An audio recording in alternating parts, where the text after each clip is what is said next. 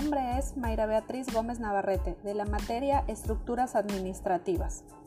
Abordaremos el tema sobre el proceso de descentralización de la autoridad como parte del cambio de una estructura administrativa. Realmente es un tema bastante interesante conforme se va desarrollando. Empezaremos hablando sobre las transferencias de autoridad, funciones, recursos, toma de decisiones, con respecto a los niveles superiores de la estructura organizacional hacia los niveles inferiores.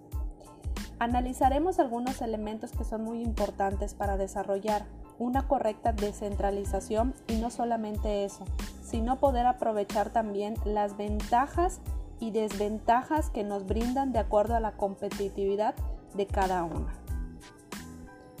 En cuanto al poder y la autoridad, como bien se indica, dice que somos seres sociales por naturaleza y como tales nos agrupamos y coordinamos para el logro de nuestros objetivos, siendo indispensables que se delimiten funciones dentro de las organizaciones que conformamos, a fin de optimizar los recursos materiales y humanos. Roles que están dirigidos por alguien que comúnmente denominamos como un líder, a diferencia de un jefe. Pero, ¿Cómo relacionamos actualmente el liderazgo de poder con el de la autoridad? Así bien, en este sentido, el poder puede adquirirse mientras que la autoridad depende de la habilidad de una persona para influir sobre otros. Poder es la capacidad para subordinar a otras personas o para dominar una situación. Ahora bien, en cuanto a la autoridad, es la habilidad para influir en otros sin necesidad de que estén subordinados.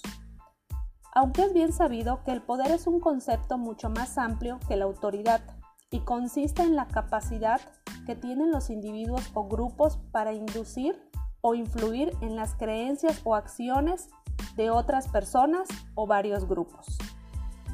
En una organización, autoridad es el derecho inherente a un cargo y, mediante él, el derecho de una persona que lo ocupa de ejercer discrecionalidad en la toma de decisiones que afectan a otros.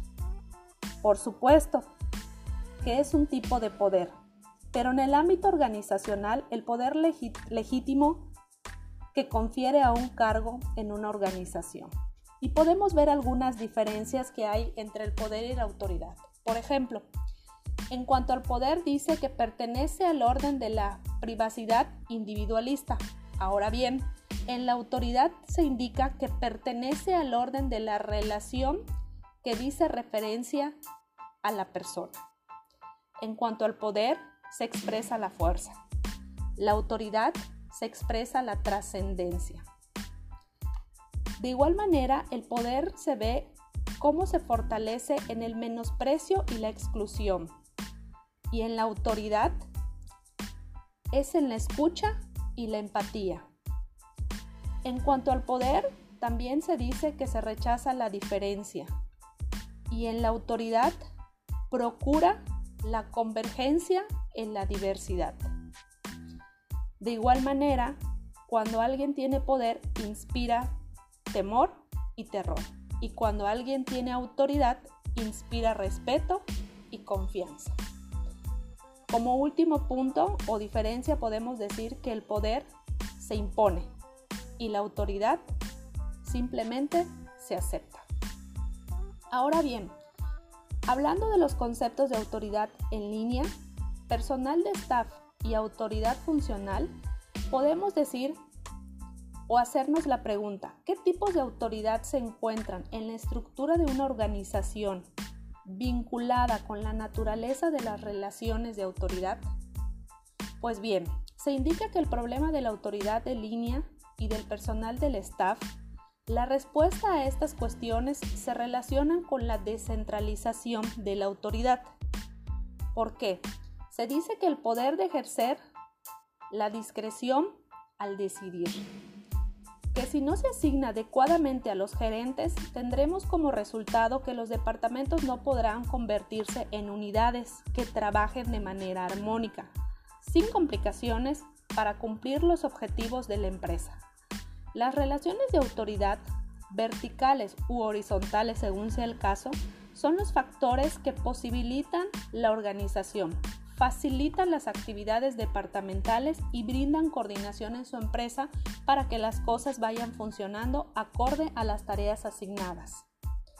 Ahora bien, la autoridad de línea da a un superior una línea de autoridad sobre un subordinado. Existe en todas las organizaciones como una escala interrumpida o serie de pasos. De ahí surge el principio del escalonamiento en la organización. Cuanto más clara sea la línea de autoridad del máximo cargo gerencial en una empresa para cada cargo subordinado, más clara será la responsabilidad en la toma de decisiones y más efectiva la comunicación organizacional. En muchas empresas grandes los tramos son largos y complejos, pero hasta en la más pequeña el mismo hecho de organizar introduce el principio de escalonamiento.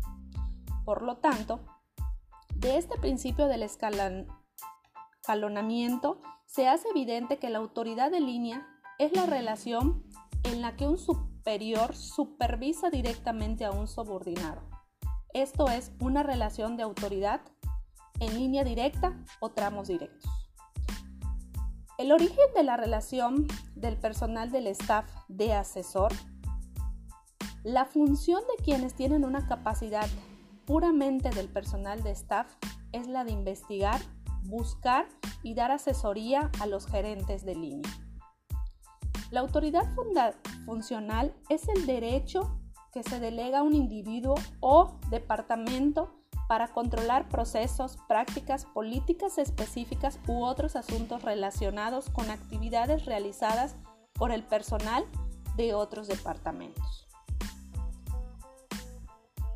En cuanto a la descentralización de la autoridad, se dice que es el grado en que se distribuye la autoridad para la toma de decisiones en una estructura organizada. Esto es un aspecto fundamental de la delegación, al grado que la autoridad se delega, se descentraliza. ¿Cuánto debe concentrarse o distribuirse la autoridad en una organización? Bueno, pues se dice que podría haber una centralización absoluta de la autoridad en la persona, lo que se supone que no hay gerentes subordinados y, por lo tanto, tampoco organización estructurada. En todas las organizaciones hay cierta descentralización, pero esta no puede ser absoluta, pues si los gerentes delegan toda su autoridad, su estatus como gerentes dejaría de existir sus cargos serían eliminados y de nuevo no habría organización. La centralización y la descentralización son graduales para cada una de las empresas. La característica fundamental de la descentralización es el hecho de que la gerencia y los empleados que integran la organización gozan de cierta autonomía y no están sujetos a los poderes de mando jerárquicos en una organización descentralizada, se alcanza a ejecutar acciones con mayor rapidez a la hora de resolver los problemas. Mayor número de personas asisten con información para la toma de decisiones y los empleados se sienten más motivados e incluidos en las decisiones que afectan su vida laboral se dice que en organizaciones muy grandes es necesaria la descentralización debido a que los altos directivos no cuentan con la información ni la capacidad para tomar todas las decisiones que abarcan la consecución de los objetivos.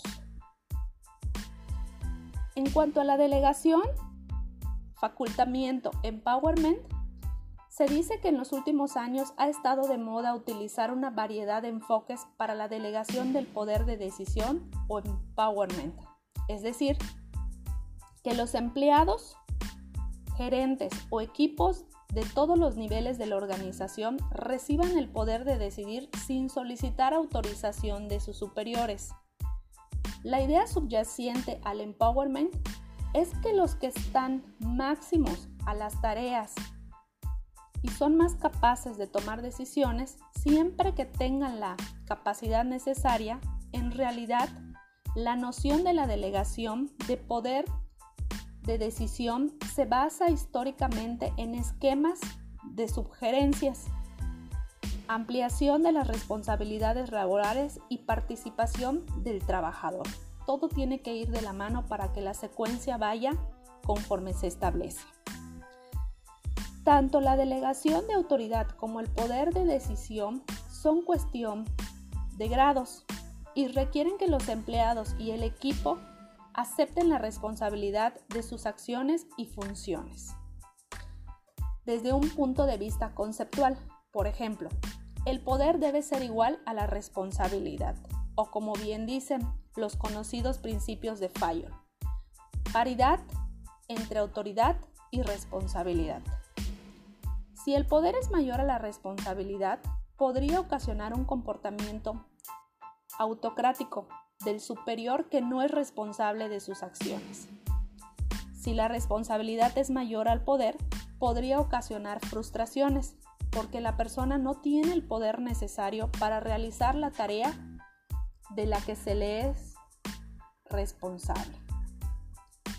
En cuanto a la recentralización de la autoridad y equilibrio, equilibrio como claves de descentralización, en ocasiones puede decirse que una empresa reconcentra su autoridad, centraliza la autoridad que una vez estuvo descentralizada.